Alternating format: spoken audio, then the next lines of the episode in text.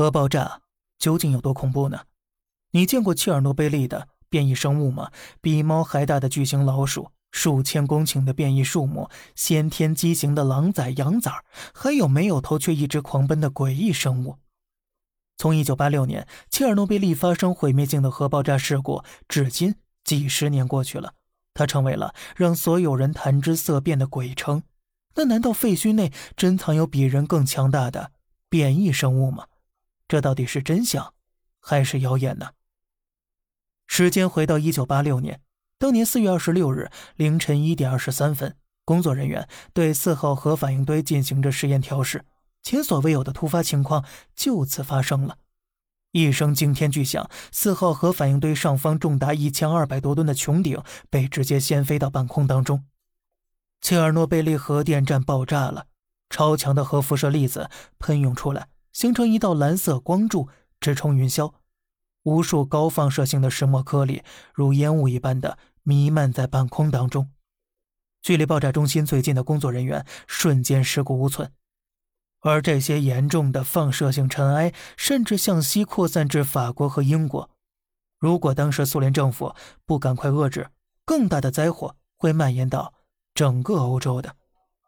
有人可能会产生疑惑了：切尔诺贝利作为前苏联首屈一指的核电站，为何会突然发生爆炸呢？实际上啊，核电站的安全措施并无任何问题，是工作人员调试时的错误操作导致了这最终的一切。为了测试，他们不明智地关闭了紧急核心冷却系统和其他关键的安全设备，再加上一系列错误操作，使得这场毁灭性的爆炸突然发生了。其产生的高能粒子以核电站为轴心向四周辐射着，辐射量是日本广岛原子弹的一百多倍。而在那道美丽的蓝色光柱下，是切尔诺贝利几十万的居民，孩子们在漫天石墨颗粒下玩闹嬉戏。没有人知道，这个他们世代生活的地方将寸草不生。首先倒下的是第一批消防员，由于没有装备任何有效的防核辐射措施，他们全部暴露在了致命的辐射当中。有的消防员死于急性的辐射中毒，有人因为徒手捡起掉在地上的块状石墨而身体溃烂、皮肤瓦解，他们像被辐射之后的大酒内一样。体内组织器官已经支离破碎了，丧失了正常更新复制细胞的能力。也就是说呀，这些消防员身上的老细胞会逐渐代谢掉，却不会再产生新的细胞来。最后呢，这批消防员呢，两人当场牺牲了，其余二十八人先后丧命。有人说了，核电站爆炸后的场景虽然不见血腥，但是啊，却比普通战争更让人心惊胆战。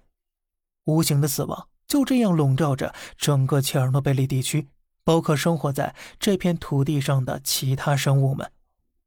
根据幸存者回忆，当时怀孕的牲畜家禽都发生了可怕的变异，比如啊，后来破壳而出的小鸡长着两个脑袋，刚出生的小牛、小羊长着数不清的腿，而紧急撤离的人们也不例外。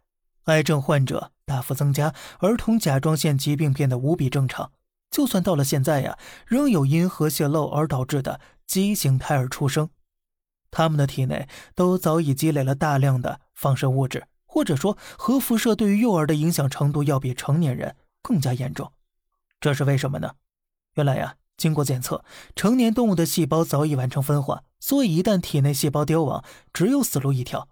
但是胎儿的细胞分化程度并不高，极容易因为核辐射发生染色体变异。然后导致各种的畸形发育现象，动物也是如此。好了，这里是小胖侃大山，每天早上七点与你分享一些这世上发生的事儿，观点来自网络，咱们下期再见，拜拜。